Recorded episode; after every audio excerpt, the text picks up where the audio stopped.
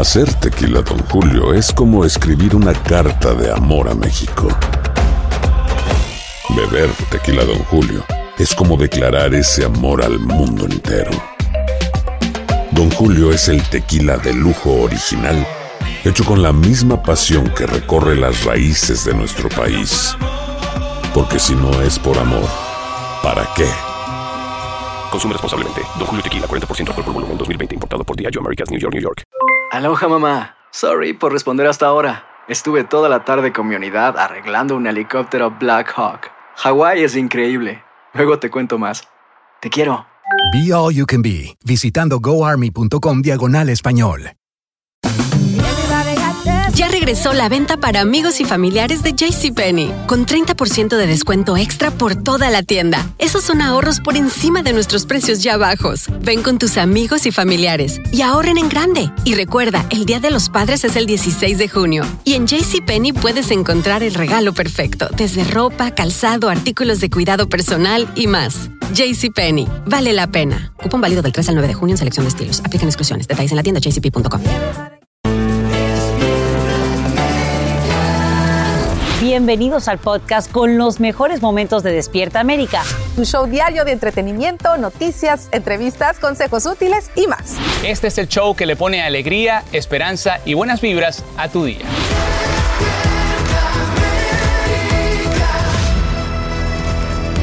Buenos días, buenos días familia, bienvenidos. Hoy es 24 de junio y como siempre les damos las gracias por elegirnos cada mañana. Y tú, mi querido Rafa. Qué rico tenerte acá. Feliz de estar de vuelta con ustedes, familia, de verdad, de todo corazón. Vamos a sentarnos para hacer está con nosotros Maite Teriano también. Oigan, mire ahí en su casa, escuche, voltea alrededor. Fíjese bien, ¿ya vio qué? ¿10 hoy? ¡Es viernes! Sí, sí, sí, ya acabó la semana, señores. Ya sí. Y muy bendecidos somos, ¿verdad? También es un viernes cargado de mucha información. Escuchen, una entidad declara al monkeypox o viruela del mono como pandemia. Pero ¿qué dice la Organización Mundial de la Salud sobre esto? ¿Debemos estar preocupados? Eso lo vamos a analizar en instantes. Muy interesante también, familia. Parece mentira, ¿verdad, muchachos? Hoy se cumple un año de la tragedia de Surfside y estamos en vivo con los homenajes que se llevan a cabo ahí esta mañana.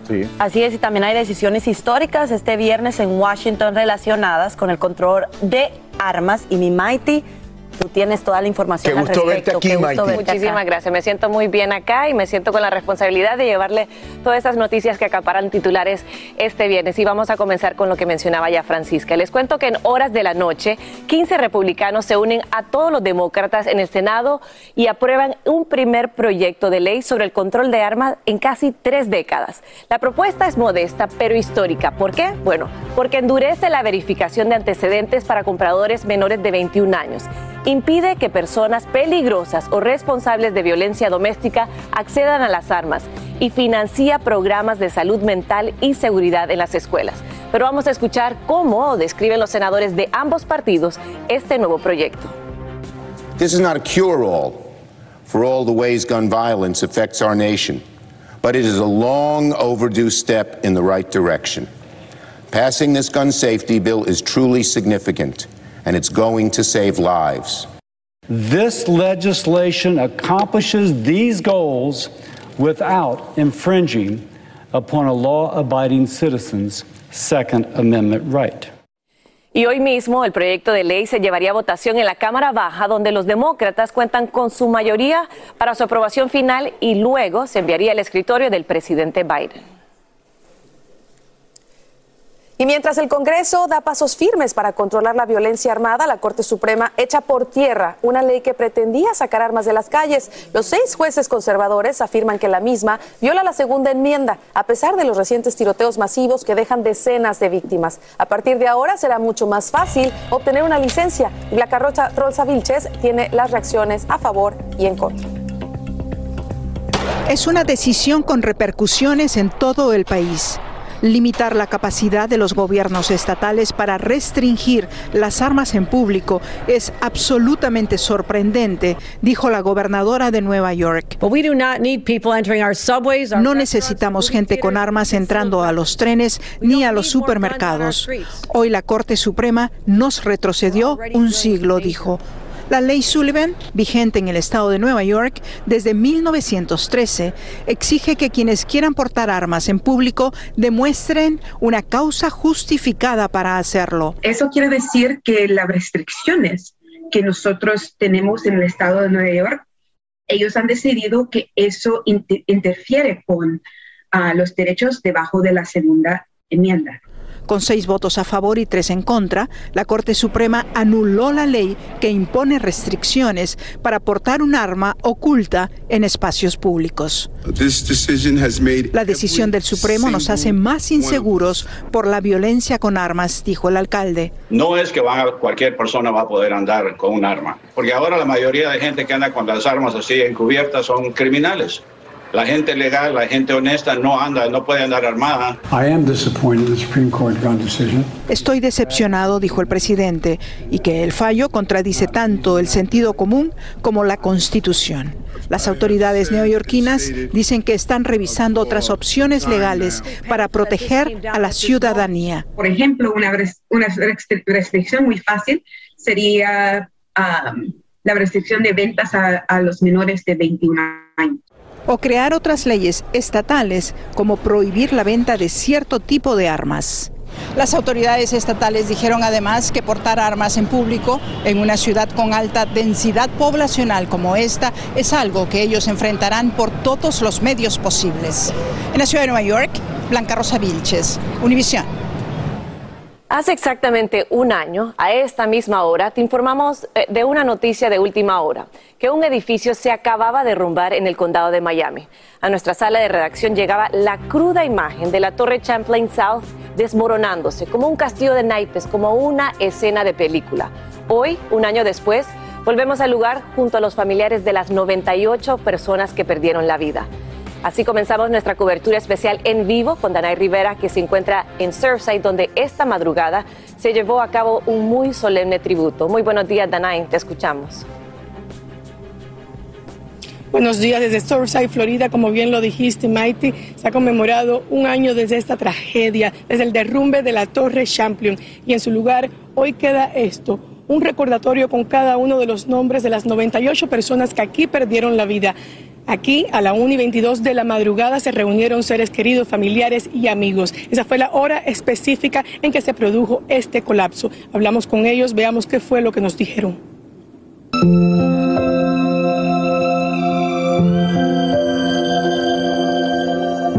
El encuentro con la realidad que se vieron obligados a aceptar hace un año les pega fuerte.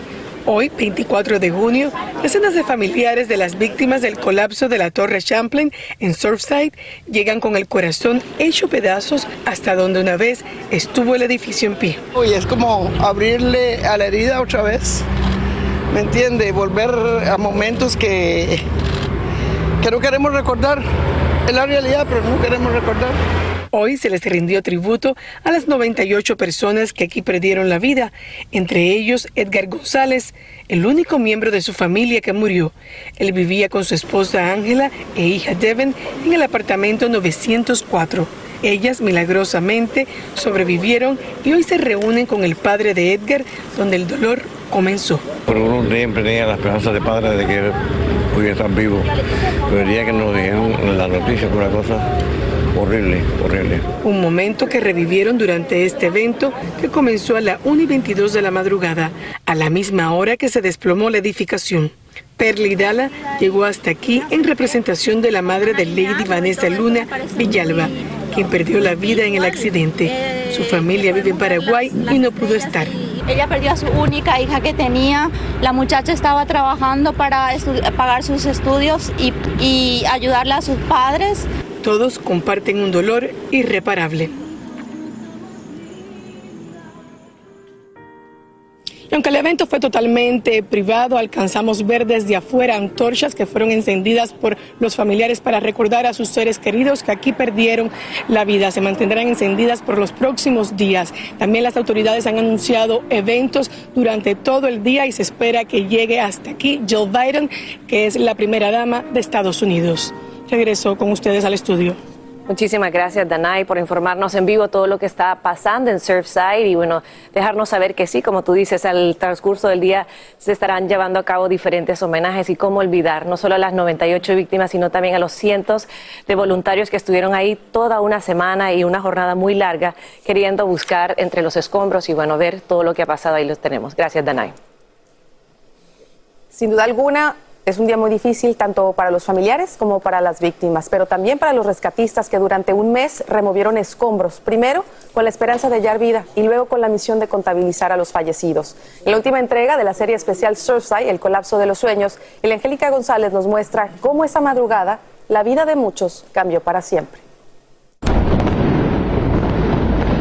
Un estruendo repentino rompió la aparente calma que imperaba en la ciudad de Surfside en la madrugada del 24 de junio de 2021. Ocurrió a la 1.15 de la madrugada cuando un fuerte ruido alertó a residentes de la Champlain Sur y provocó que varios salieran de sus camas al balcón y ventanas. El jefe de seguridad llamó al 911 a la 1.16 para reportar el incidente. El hecho no pasó a mayores. Este video captado antes del desplome muestra un chorro de agua emergiendo del techo del estacionamiento. Pero increíblemente el silencio se instaló en el lugar. Era la calma antes de la tormenta.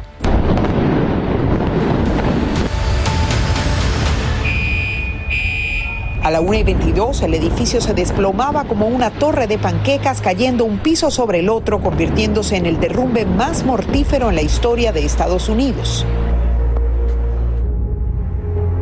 De inmediato, cientos de rescatistas entraron en la escena para tratar de hallar sobrevivientes. Justo después de la tragedia, lograron sacar con vida a Jonah Handel, de 15 años. Dos transeúntes vieron su mano moviéndose e informaron a los agentes.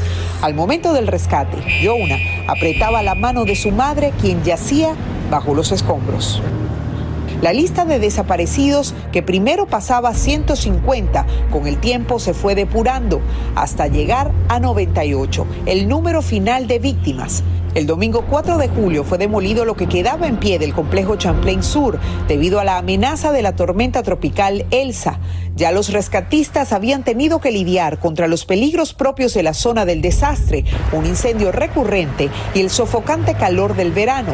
Tres días después, el 7 de julio, declararon que la operación pasaba de ser una misión de búsqueda de sobrevivientes a una de búsqueda y rescate de cuerpos.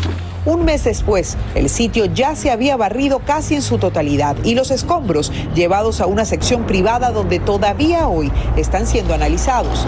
También se sabe que en los siete minutos que hubo desde el primer estruendo y el derrumbe, pudo haberse activado un sistema sofisticado de alarmas con el que contaba la torre, diseñado para alertar ante un peligro inminente. Sin embargo, según testimonios, el guardia de seguridad nunca recibió entrenamiento para presionar el botón que encendía el sistema. ¿Pudieron salvarse más vidas?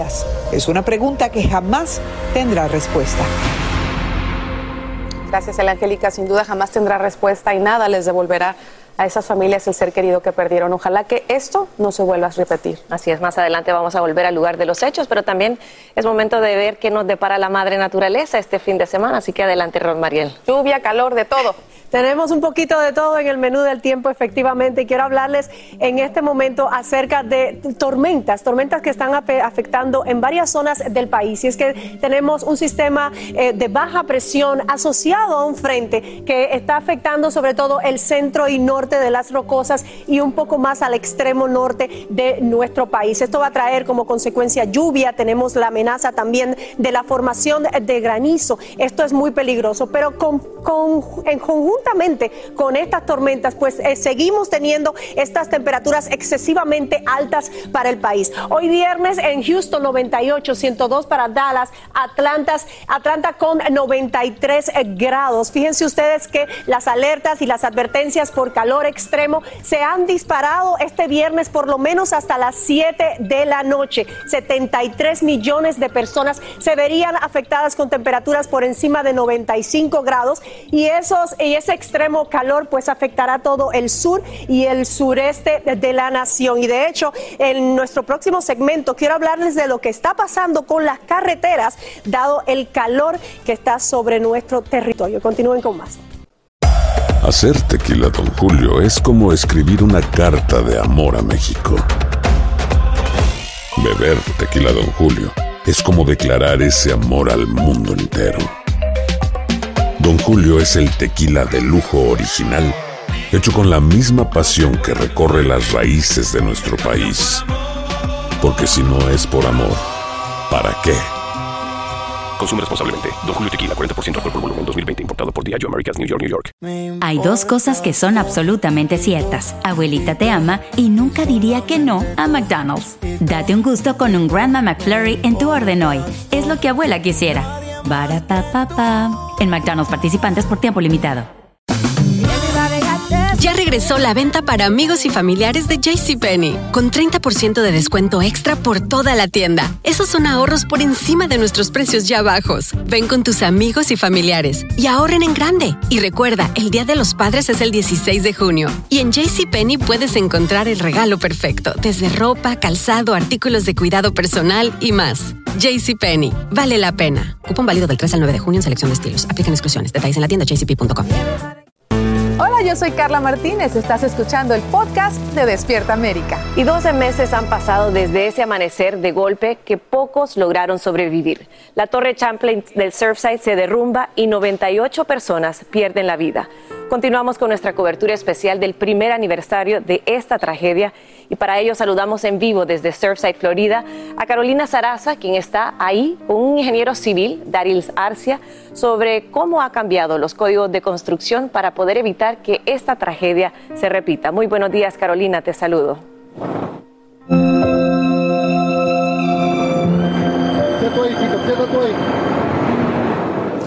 Buenos días amigos de Despierta América. Maite, a mí me gustaría invitarlos en casa, que ustedes seguramente se están despertando con sus hijos, con sus familias, que por un segundo cierren los ojos y piensen que en este lugar hace un año habían decenas de personas enterradas bajo los escombros. Fueron personas que se acostaron a dormir, madres, padres de familia y que nunca despertaron. Y es que en ese lugar nunca sonó una alarma. En las últimas horas hemos escuchado que este edificio estaba equipado con un botón de pánico de seguridad que hubiera dado aproximadamente siete minutos para que esas personas salieran. El problema es que ese botón el guardia de seguridad no sabía operarlo, no sabía que existía. Durante una comparecencia en corte, él dijo que nunca recibió ningún tipo de entrenamiento, pero desafortunadamente ya ha pasado un año, todo queda en recuerdos en ese libro de historia para el estado de Florida como el peor accidente ocurrido en este estado después de Katrina. Lo que sí tenemos ahora son lecciones aprendidas y justamente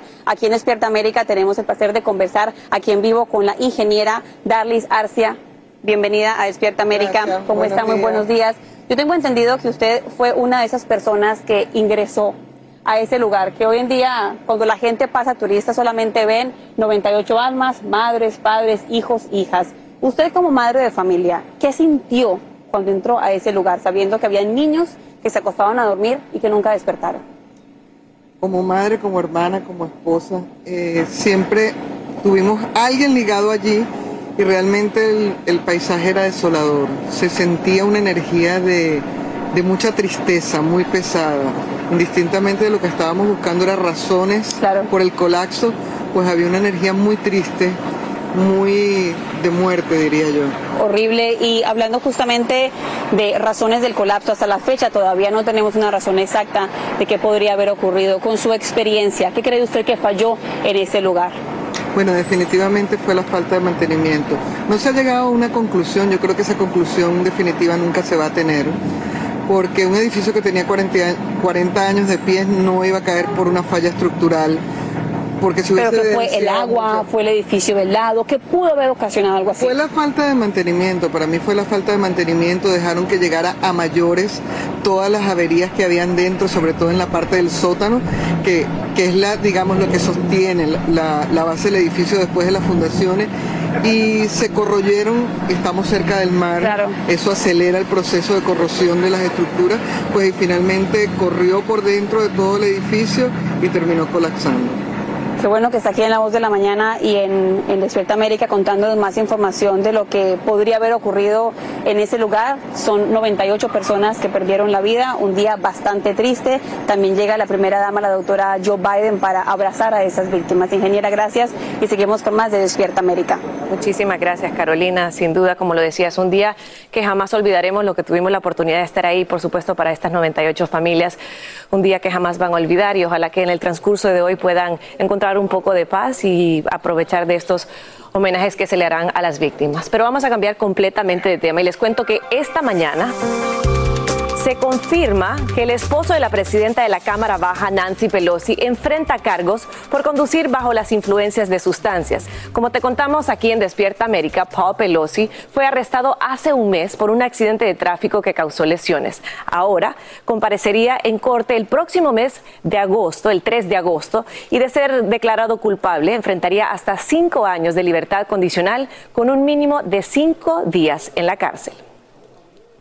Y aumenta la tensión en Ecuador por las protestas en contra del gobierno de Guillermo Lazo. La organización indígena CONAIE le extiende medidas económicas y sociales. Y a esta hora, las Fuerzas Armadas confirman que 17 uniformados resultaron heridos mientras transportaban víveres a una comunidad. En total, se contabilizan menos de dos fallecidos. Nuestro corresponsal de Quito, Freddy Barros, nos tiene las imágenes del caos que se vive. Manifestantes atacaron a militares en el sector de San Antonio, en el norte de la capital ecuatoriana, Quito. ¡Ahora te vamos a matar! La fuerza pública respondió con el disparo de bombas lacrimógenas. Según dirigentes, durante este enfrentamiento, una persona falleció. ¡Le dieron, loco! ¡Le mataron! ¡Le mataron! El Ministerio de Defensa informó que hubo 17 militares heridos de gravedad y fueron destruidos tres camiones de esa entidad. Los incidentes ocurrieron en la tarde en otro punto de la ciudad cuando un grupo de indígenas intentó ingresar al edificio de la Asamblea en el centro de la urbe andina. Fue entonces cuando fueron duramente reprimidos. El conflicto se intensificó cuando algunos manifestantes emplearon armas de fuego contra la policía.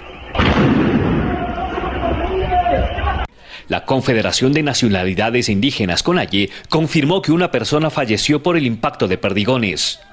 La CONAIE exige al gobierno de derecha de Guillermo Lazo el cumplimiento de 10 puntos, entre ellos la reducción del precio de los combustibles y mayor inversión en salud y educación. Aquí son los 10 puntos y punto, compañeras. Y si por ese peso se cae, no es nuestro problema, compañeras y compañeros. Pero aquí tiene que quedar claro, yo no, nosotros no venimos a poner muertos, no venimos a poner heridos. El gobierno ha mostrado voluntad de diálogo, incluso autorizó el uso de la Casa de la Cultura y el Parque del Arbolito, considerados la sede de la lucha social y que permanecían bajo control policial. Este mensaje del gobierno nacional en aras del diálogo y de la paz tiene como único propósito que cesen los cierres de vías, las manifestaciones violentas y los ataques en distintos lugares de nuestro país. Desde el 13 de junio el Ecuador está sumido en una crisis. Los indígenas bloquearon las principales carreteras y llegaron a la capital para que se atiendan sus demandas. En Quito, Freddy Barros, Univisión. Muchísimas gracias, Freddy. Vamos a estar muy al pendiente, como también estamos pendientes del estado del tiempo y quién mejor que nuestra querida Rosmariel para que nos ponga al día y empecemos a disfrutar desde ya el fin de semana. Adelante, Rosmariel. Muchísimas gracias. Eh, Definitivamente tenemos bastante actividad en cuanto al tiempo y de hecho estamos eh, vigilando lo que está pasando en eh, pues el Atlántico. Tenemos una perturbación que está al este del Atlántico y justamente la estamos vigilando porque tiene un 20% de probabilidad de desarrollo. Además de esto, pues tenemos ese calor intenso. Vamos a hablar ahora sí, vamos a mostrarle el mapa de ese aviso por calor extremo que estaría eh, golpeando a nuestra gente en Luisiana, también en el extremo sur de Mississippi. Básicamente los estados de la costa del Golfo estarían afectados. Miren que llega hasta el oeste de la Florida. Y de hecho quiero hablarles acerca de, de los, las consecuencias que tiene este calor extremo. Fíjense cómo el clima extremo afecta las carreteras en el condado de Waseca, en Minnesota. Se trata de las vías construidas con hormigón pues es un material elástico y cuando se sobrecalienta, pues se expande, el asfalto se deforma, dando lugar a deformaciones como ven ustedes ahí que tienen consecuencias evidentemente en las carreteras y que pueden resultar en un grave peligro. Pero vamos eh, de ahí vamos directamente al trópico y estamos vigilando justamente esta perturbación que está al este del Atlántico y como ven ustedes, ¿qué nos preocupa? Que tiene un 20% de probabilidad de desarrollo tropical en los próximos dos días y en cinco días un 50%. Así que estamos muy pendientes porque estamos en plena temporada de huracanes. Continúen con más. Hay dos cosas que son absolutamente ciertas. Abuelita te ama y nunca diría que no a McDonald's. Date un gusto con un Grandma McFlurry en tu orden hoy. Es lo que abuela quisiera. En McDonald's participantes por tiempo limitado. Hacer tequila, don Julio, es como escribir una carta de amor a México. Beber tequila, don Julio, es como declarar ese amor al mundo entero. Don Julio es el tequila de lujo original, hecho con la misma pasión que recorre las raíces de nuestro país. Porque si no es por amor, ¿para qué? Consume responsablemente. Don Julio Tequila, 40% alcohol por volumen, 2020. Importado por Diageo Americas, New York, New York.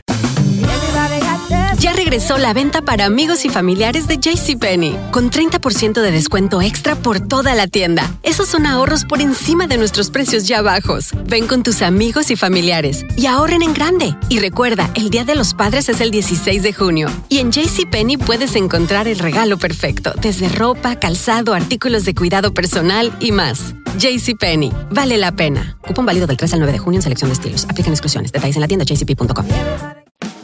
Continuamos con el podcast más divertido de tu día, Despierta América. De agarrarse la peluca está lo que va a suceder en Los Ángeles y precisamente nos vamos con nuestro chef y Lindsay Casinelli, muchachos, que hacen allá ram pam pam, rim pim pim, rum pum pum. Si te he visto no me acuerdo, fíjense ensayo nada. Rim pim pim, rim pum pum, que le... que le den fútbol a la gente. Con eso es suficiente. Con el fútbol para la gente, mi Raúl. Venga. Y lo vamos a tener en vivo directo. ¿Dónde estamos, Melicio? Estamos en Los Ángeles, señores, por supuesto, aquí en el hotel donde estarán los jugadores de Atlas y Cruz Azul en la concentración de campeón de campeones, donde el chef también estará participando en el Celebrity. Te están tratando muy bien. Bueno, vamos con el minuto deportivo, ¿te parece? Vamos con el minuto deportivo para que Alan Thatcher sienta envidia. Ay, así arrancamos, porque sí, ya nos dimos un paseíto por todo lo que será el detrás de cámara de ese concierto de campeones, donde estará Guainá, donde estará Maluma, Los Ángeles Azules. De verdad que la pachanga se va a armar en Los Ángeles. Vas a poder disfrutar ese concierto completamente por Univision y TUDN. Qué espectáculo. Pudimos entrar a los camerinos de todos ellos. Y fíjate que hasta vi lo que se va a poner Maluma, agarré chocolatito. El único que traía chocolatitos. El único que traía chocolatitos eran Los Ángeles Azules dentro de su camerino. son gente de detalles. Son sí, va a estar buenísimo. Te quiero hablar también del draft de la NBA por primera vez. Miren, un muchacho de 5'10, Paolo Banchero, una mezcla entre africano e italiano sale seleccionado como el primero de la ronda, viene de la Universidad de Duque y lo han seleccionado ahora los Mágicos de Orlando. Así que buenísimo el draft de ayer. Me queda decirte, mamá mía, con peperoncini por él. Oye, y ya está confirmado, van a ser 26 jugadores la lista de convocados para Qatar 2022. Por supuesto, se está teniendo en cuenta el telo de la pandemia y también el hecho de que es un mundial en un tiempo que no es usualmente conocido, como en el verano, ahora será en invierno y por eso le están dando cuatro jugadores más a cada selección. Lo hicimos en un minuto, lo hicimos. Lo hicimos, lo hicimos. No sé, eh, directora, ya, ¿cómo quedó ese reloj, papá, por favor?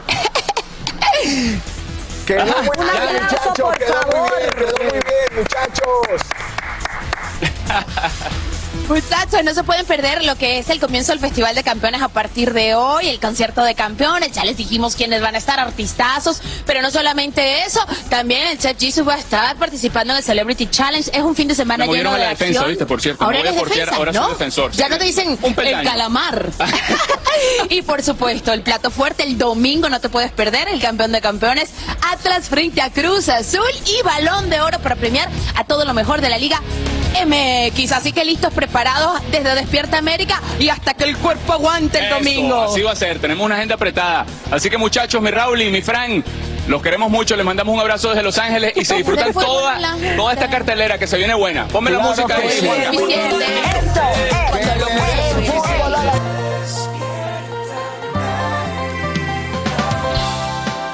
Este viernes se cumple un mes de la tragedia en Uvalde, Texas. Una mañana como hoy, estudiantes recibían diplomas por su excelente rendimiento y culminaban el año escolar. Lo que nunca se imaginaron es que horas después un pistolero acabaría con los sueños de 19 niños y 12 maestras. En vivo desde Uvalde, Lidia Terrazas nos dice qué es lo que revelan estas investigaciones ahora. Muy buenos días, Lidia, te saludo.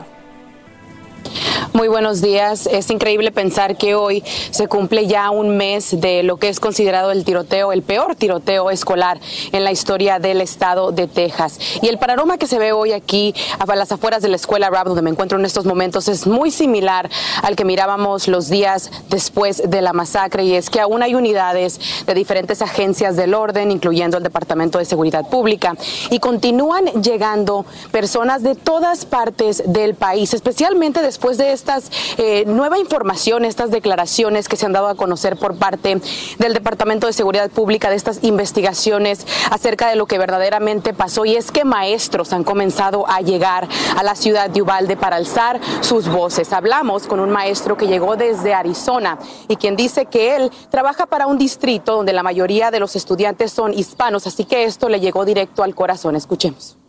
Ver los niños, las fotos de los niños es algo impactante y trágico. Nosotros trabajamos en una escuela primaria y quizás pensamos este sería más probable en una high school, ¿verdad? Pero ya vemos que no, puede suceder en cualquier lado.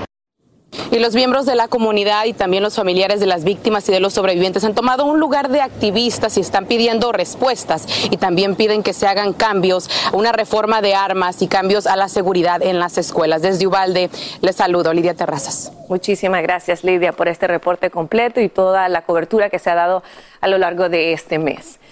Y vamos a cambiar de tema porque como les hemos estado informando, hoy también es el primer aniversario de la tragedia en Surfside. En horas de la madrugada ya iniciaron los actos para honrar la memoria de las 98 personas que fallecieron al derrumbarse la torre sur del complejo de edificios Champlain. En vivo, Carolina Saraza habla con el congresista del estado de Florida, la congresista Aneta Dedo.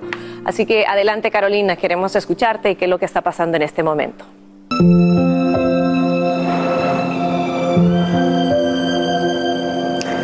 Y es que en medio del dolor, del luto y de esa tristeza para tantas familias que han llegado poco a poco a este lugar de la tragedia, también existe mucha frustración y es que pasaron 11 meses. Solamente el mes pasado finalmente en Florida se da luz verde a una cantidad de leyes que tienen que ver con cambios para evitar una tragedia como esta.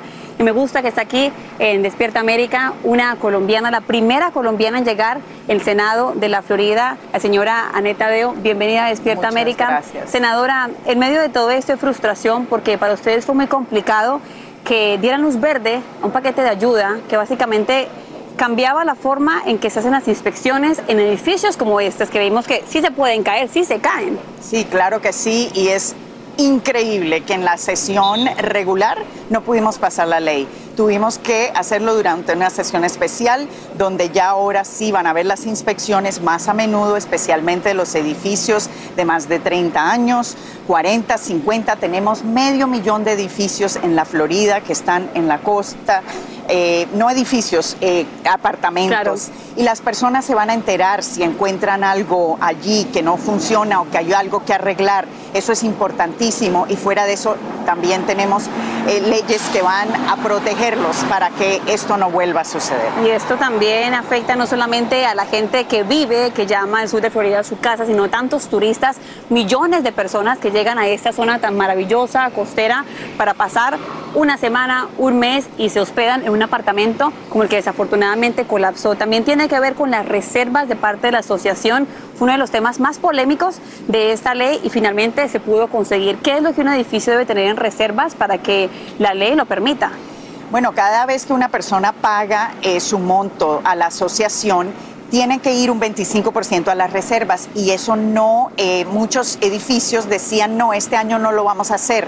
Ahora por ley tienen que guardar eso todos los años para que cuando encuentren un daño no digan no tenemos el dinero y lo hagan inmediatamente. Y como ustedes saben, este edificio que colapsó estaba a punto de comenzar varias reparaciones, se había aprobado un monto de 15 millones de dólares, varias personas ya habían comenzado a hacer sus pagos y desafortunadamente fue un pago que enviaron para nada. La torre colapsó. Senadora, gracias por estar aquí en Despierta América. Me gusta ver a más mujeres hispanas como usted, la primera mujer en llegar, mujer hispana en llegar al Senado por Florida. Gracias por todo lo que hace a diario. Y realmente un día triste aquí en Surfside, Florida. Sale el sol, pero para muchas familias este lugar será siempre de luto. Voy contigo, Maite. Muchísimas gracias Carolina por mostrarnos lo que ahora pasa y bueno, gracias a la congresista también por estar con nosotros aquí en Despierta América en vivo desde Surfside, Florida. Hay dos cosas que son absolutamente ciertas. Abuelita te ama y nunca diría que no a McDonald's. Date un gusto con un Grandma McFlurry en tu orden hoy. Es lo que abuela quisiera. pa En McDonald's participantes por tiempo limitado. Hacer tequila, don Julio, es como escribir una carta de amor a México. Beber tequila, don Julio, es como declarar ese amor al mundo entero. Don Julio es el tequila de lujo original, hecho con la misma pasión que recorre las raíces de nuestro país. Porque si no es por amor, ¿para qué? Consume responsablemente. Don Julio Tequila, 40% alcohol por volumen, 2020. Importado por Diageo Americas, New York, New York. Ya regresó la venta para amigos y familiares de JCPenney, con 30% de descuento extra por toda la tienda. Esos son ahorros por encima de nuestros precios ya bajos. Ven con tus amigos y familiares y ahorren en grande. Y recuerda, el Día de los Padres es el 16 de junio. Y en JCPenney puedes encontrar el regalo perfecto, desde ropa, calzado, artículos de cuidado personal y más. JCPenney, vale la pena. Cupón válido del 3 al 9 de junio en selección de estilos. Aplican exclusiones. Detalles en la tienda jcp.com. Continuamos con el podcast más divertido de tu día, Despierta América. A esta hora llueven las reacciones a la quinta audiencia pública de la comisión que investiga el asalto al Capitolio. Funcionarios revelan cómo el entonces presidente Trump acosó al Departamento de Justicia para que siguiera adelante con sus falsas alegaciones de fraude electoral. Lo más impactante es que el exmandatario habría ofrecido el cargo de fiscal general a por lo menos tres personas a cambio de anular las elecciones. Por fortuna, los líderes de la agencia federal se negaron.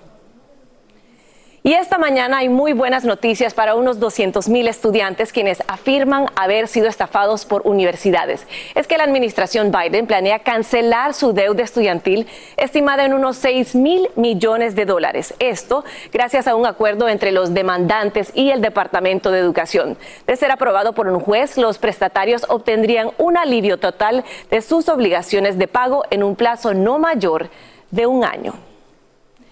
Y es viernes en Despierta América y hay mucho más para todos ustedes, así que disfruten lo que les tenemos a continuación. Y tal y como le habíamos informado, la Red Mundial de la Salud ya califica al brote de la viruela del mono como pandemia pandemia. Estamos hablando de una enfermedad contagiosa de que se contabilizan ya más de 3.400 casos, Carla, en 58 países. Así es, pero aún falta saber cuál designación le dará hoy mismo la Organización Mundial de la Salud. Y en vivo desde Los Ángeles, Romy de Frías tiene nueva información. Adelante, Romy, buen día. Así es, Carla, muy buenos días. Y bueno, empezamos este viernes con un poco de malas noticias porque ya escuchamos la palabra pandemia y de inmediato nos entra temor. Y es que la Red Mundial de la Salud, bueno, ellos están calificando la viruela del mono como una pandemia y eso lo están haciendo mientras le piden a las autoridades a nivel internacional que tomen medidas inmediatas y que sean efectivas para que esto no se salga de control. Como sabemos, a nivel mundial ya hay más de 2.500 casos de la viruela del mono y es por eso que la Organización Mundial de la Salud está planeando una reunión el día de hoy para ellos también determinar cómo van a calificar la viruela del mono. Hasta el momento ellos le están considerando una emergencia internacional y bueno, esto puede crear que se tomen medidas a nivel mundial para poder controlar esta eh, pandemia ya como lo, lo han declarado. ¿Qué está pasando en los Estados Unidos? Los Centros para el Control y Prevención de Enfermedades dijeron que ya han enviado pruebas a cinco laboratorios. Estas pruebas ya van a estar disponibles a partir del mes de julio, a principios de mes, y esto va a poder eh, permitir que más pruebas se puedan realizar y que se hagan de manera más rápida para saber si alguien tiene la viruela del mono en los Estados Unidos. Ya son más de 140 casos en 23 estados del país. Aquí, precisamente en el sur de California, en varios condados, tenemos casos de la viruela del mono. Y bueno, hasta el momento las autoridades de salud están muy preocupadas, pero vamos a ver lo que dice la Organización Mundial de la Salud el día de hoy. Eso es todo el informe que les tengo desde Los Ángeles, California. Romy de Frías. Regreso con ustedes al estudio. Que tengan un feliz viernes. Muchísimas gracias, Romy. Feliz viernes para ti. Gracias por ese reporte y, por supuesto, es una noticia que vamos a estar muy al pendiente. Sabemos que en Europa se ha propagado de una manera muy rápida y el saber que está aquí en Estados Unidos, pues causa un poco de preocupación y vamos a estar muy al pendiente.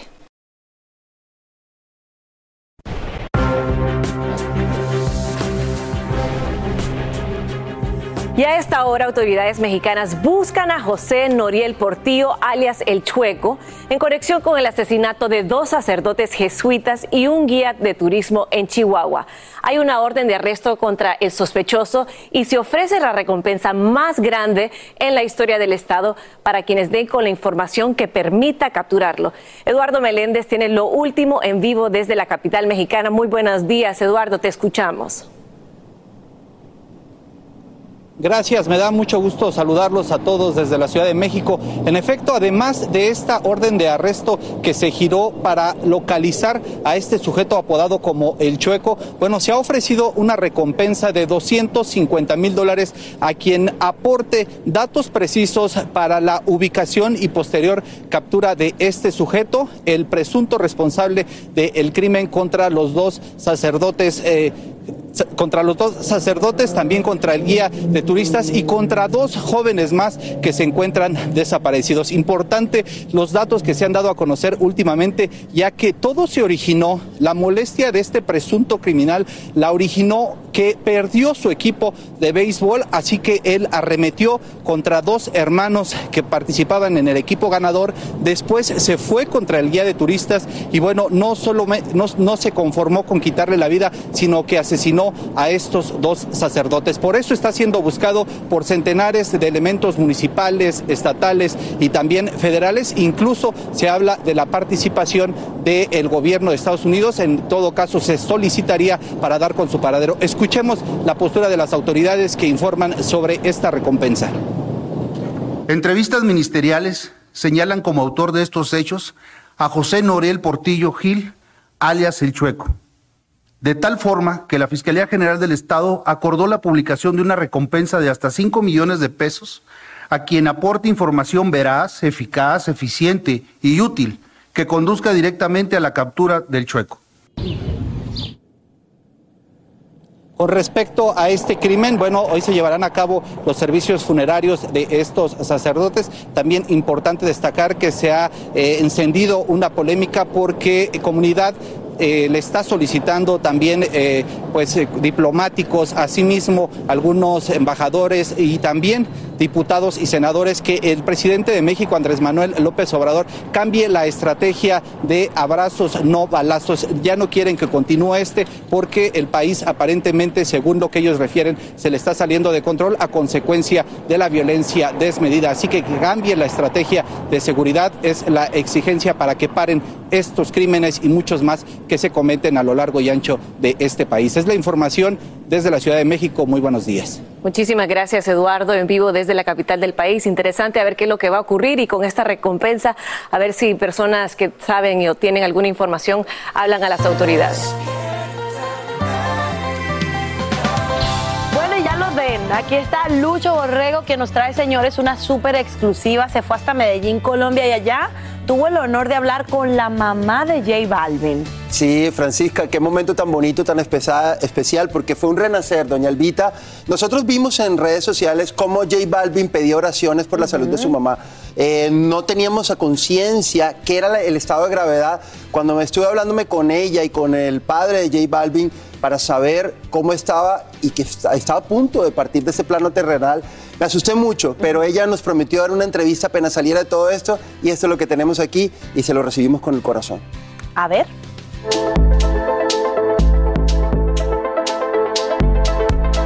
Albita, gracias por recibirnos en tu casa y gracias por compartir con nosotros este momento tan especial de tu vida, esta resucitar. A ustedes también muchas gracias por apoyar a, a Josecito, por creer en él, por eh, estar eh, siempre en los momentos eh, más difíciles de mi vida. Esta, como tú lo acabas de decir, es un renacer. Es que después de varias semanas de estar internada en el hospital por complicaciones de su salud derivadas del COVID-19, la mamá del multigalardonado intérprete colombiano J Balvin casi no vive para contarlo. Estuve agónica cinco días. Y puedo decirles a ustedes que eh, fue la unión de lo humano y lo divino y las oraciones del mundo entero que cayeron en terreno de fe. Tu hijo pedía oraciones todos los días. Nosotros no sabíamos a ciencia cierta, yo no sabía si él estaba contigo, tú me decías que sí. Siempre a mi lado.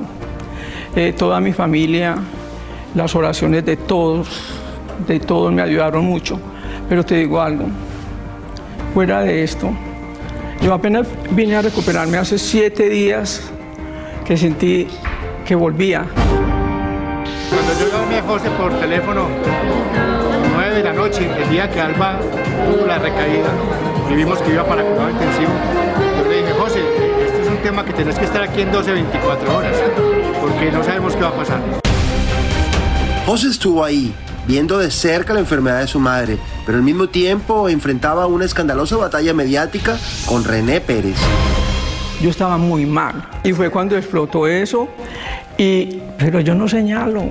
Que, ay no, qué impresión que lo hizo en el momento que la mamá de, de J Balvin está en cuidados intensivos. No importa el momento, lo que importa es la lesión para hacer cambios en la vida.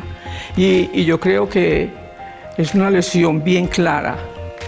Y Josecito eh, también aplicó su mejor lesión, que es guardar silencio. Como mamá, le dices a tu hijo eh, por qué dijiste esto o, recapacitas sobre lo otro o simplemente son temas que no se hablan? Yo le digo a Josecito, es, es, un, es una frase que siempre le he aplicado a mi vida. ¿Cómo es? Quiere, quiéreme cuando estoy equivocado. Ah, y, cuando si él, y si él se equivocó, yo no soy de las madres que señala o le dice, te lo dije, te lo advertí. Con referencia a la fama de su propio hijo, es precisamente el que ha sido un pionero a la hora de levantar la bandera a las enfermedades de salud mental y eso en algún momento se le ha venido en su contra.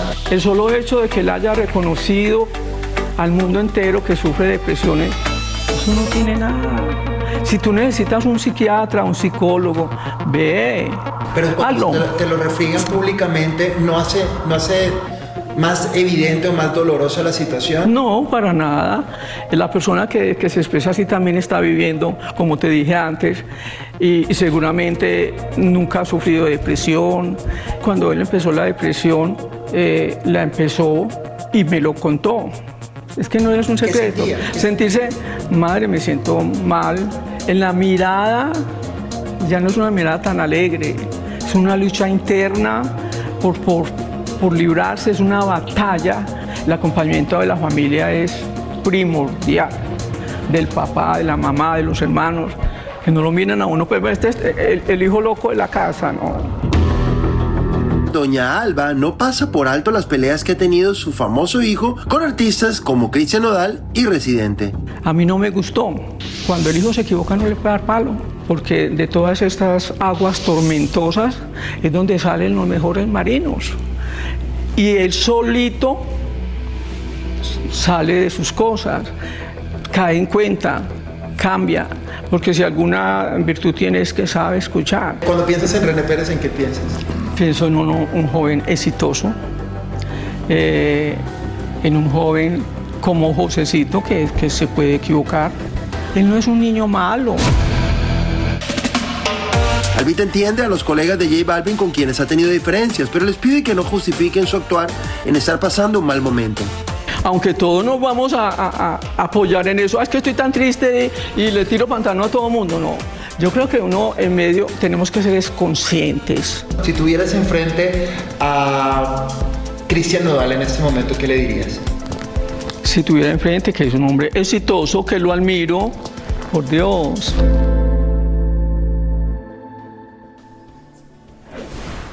Lucho, me encantó escucharla hablar, de verdad que en su papel de madre, ¿no?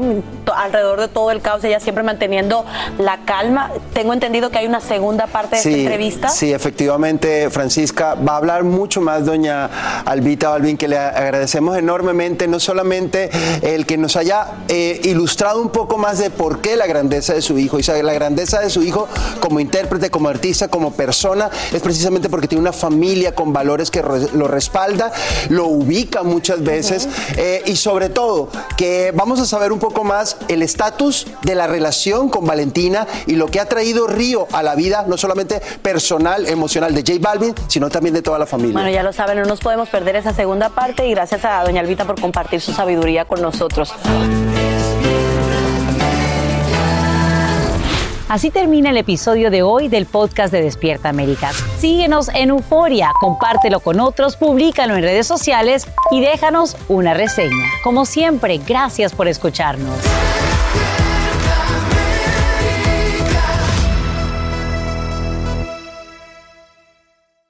Hay dos cosas que son absolutamente ciertas. Abuelita te ama y nunca diría que no a McDonald's. Date un gusto con un Grandma McFlurry en tu orden hoy. Es lo que abuela quisiera. pa En McDonald's participantes por tiempo limitado. Hacer tequila, don Julio, es como escribir una carta de amor a México. Beber tequila, don Julio, es como declarar ese amor al mundo entero. Don Julio es el tequila de lujo original, hecho con la misma pasión que recorre las raíces de nuestro país. Porque si no es por amor, ¿para qué? Consume responsablemente. Don Julio Tequila, 40% alcohol por volumen, 2020. Importado por Diageo Americas, New York, New York. Ya regresó la venta para amigos y familiares de JCPenney, con 30% de descuento extra por toda la tienda. Esos son ahorros por encima de nuestros precios ya bajos. Ven con tus amigos y familiares y ahorren en grande. Y recuerda, el Día de los Padres es el 16 de junio. Y en JCPenney puedes encontrar el regalo perfecto, desde ropa, calzado, artículos de cuidado personal y más. JCPenney, vale la pena. Cupón válido del 3 al 9 de junio en selección de estilos. Aplican exclusiones. Detalles en la tienda jcp.com.